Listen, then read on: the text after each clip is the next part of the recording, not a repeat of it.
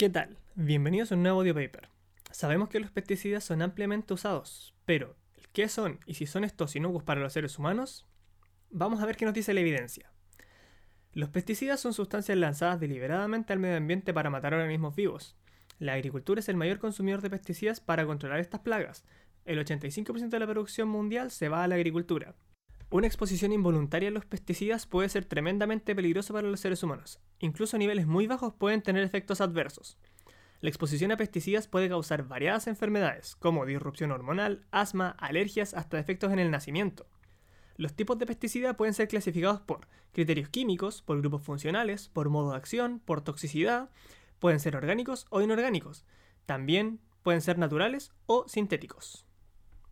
Los pesticidas son diseñados para ser tóxicos para un grupo de organismos, pero pueden tener considerables efectos negativos en el medio ambiente, tanto en el aire, suelo o agua como con otros seres vivos.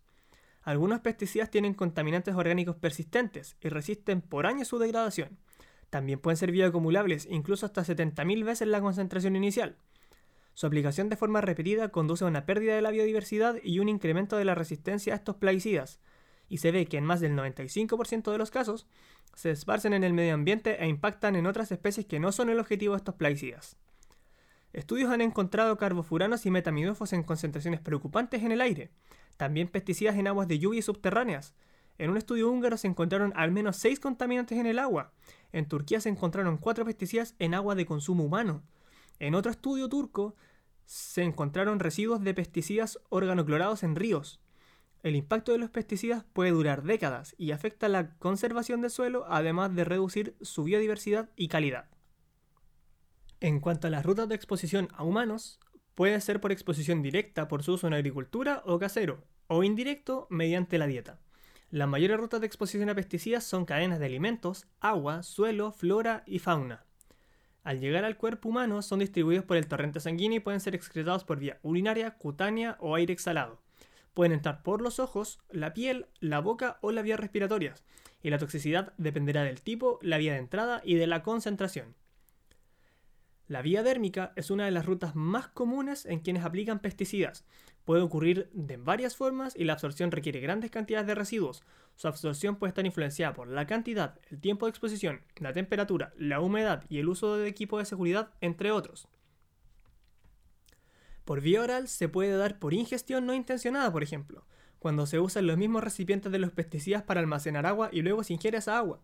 Los trabajadores que usan pesticidas pueden ingerirlos si no lavan sus manos antes de comer. La presencia de compuestos volátiles facilita la exposición a estos por las vías respiratorias.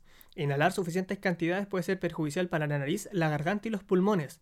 Mientras más equipo de seguridad se usa, menor es la posibilidad de exposición, aunque siempre hay una posibilidad. La exposición a metabolitos de dialquilfosfato fue significativamente más alta en personas que por ocupación usaban plaguicidas organofosforados, aunque en áreas urbanas igual estaban expuestos, incluso mujeres embarazadas. Los pesticidas tienen un potencial daño químico a los ojos, se pueden absorber y causar graves o fatales daños y dependerá del tamaño y peso del material particulado del pesticida. Con respecto a su impacto en la salud humana, estudios sugieren que se relacionan con variadas patologías. Los riesgos no dependen solo de qué tan tóxicos sean los ingredientes o el nivel de exposición. Niños, embarazadas y adultos mayores son más sensibles a sus efectos. En el cáncer no hay mucho que decir. Estudios muestran asociaciones directas al menos con 7 tipos de cáncer en población que hace uso de pesticidas de forma ocupacional, y es al menos 2 a 3 veces más probable.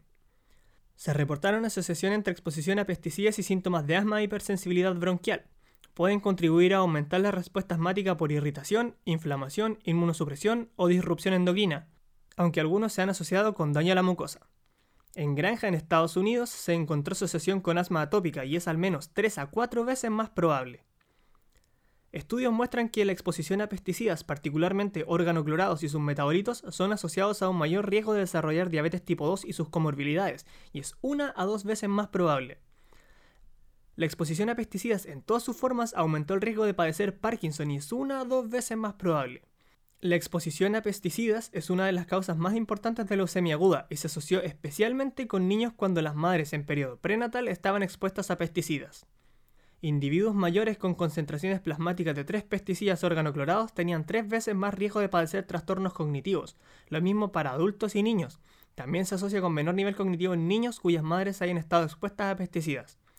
El artículo a modo de conclusión dice que, si bien se hicieron para controlar plagas, también pueden tener efectos negativos en la salud humana. Y ahora, para finalizar, quiero que te quedes con algunos puntos importantes. Dicho lo dicho, si bien los estudios muestran que hay una asociación positiva con aquellos que usan pesticidas en agricultura, no deja de haber un ligando en aquellos que no. Hay pesticidas en todos lados, incluso donde no se haya aplicado, por lo que la exposición indirecta está y los más afectados son los niños, los adultos mayores y las embarazadas. Cambiar los modelos de agricultura por métodos ambientalmente más sanos y sostenibles es una necesidad, tanto por la exposición indirecta como por la pérdida de utilidad de los suelos de cultivo donde se usan estas sustancias. Si quieres más información sobre este tema, te recomiendo que vayas al enlace que te dejo en la descripción del podcast como del post de Instagram, o vayas a YouTube y busques Encuentro Regional de Sistemas Alimentarios Sostenibles. Si crees que esta información le puede servir a alguien, puedes compartirla. Recuerda que los datos del estudio y datos para complementar este podcast estarán en el post de Instagram de la cuenta que te dejo en la descripción. Eso es todo por el audio paper del día de hoy. Nos encontramos en el próximo. Que estén bien.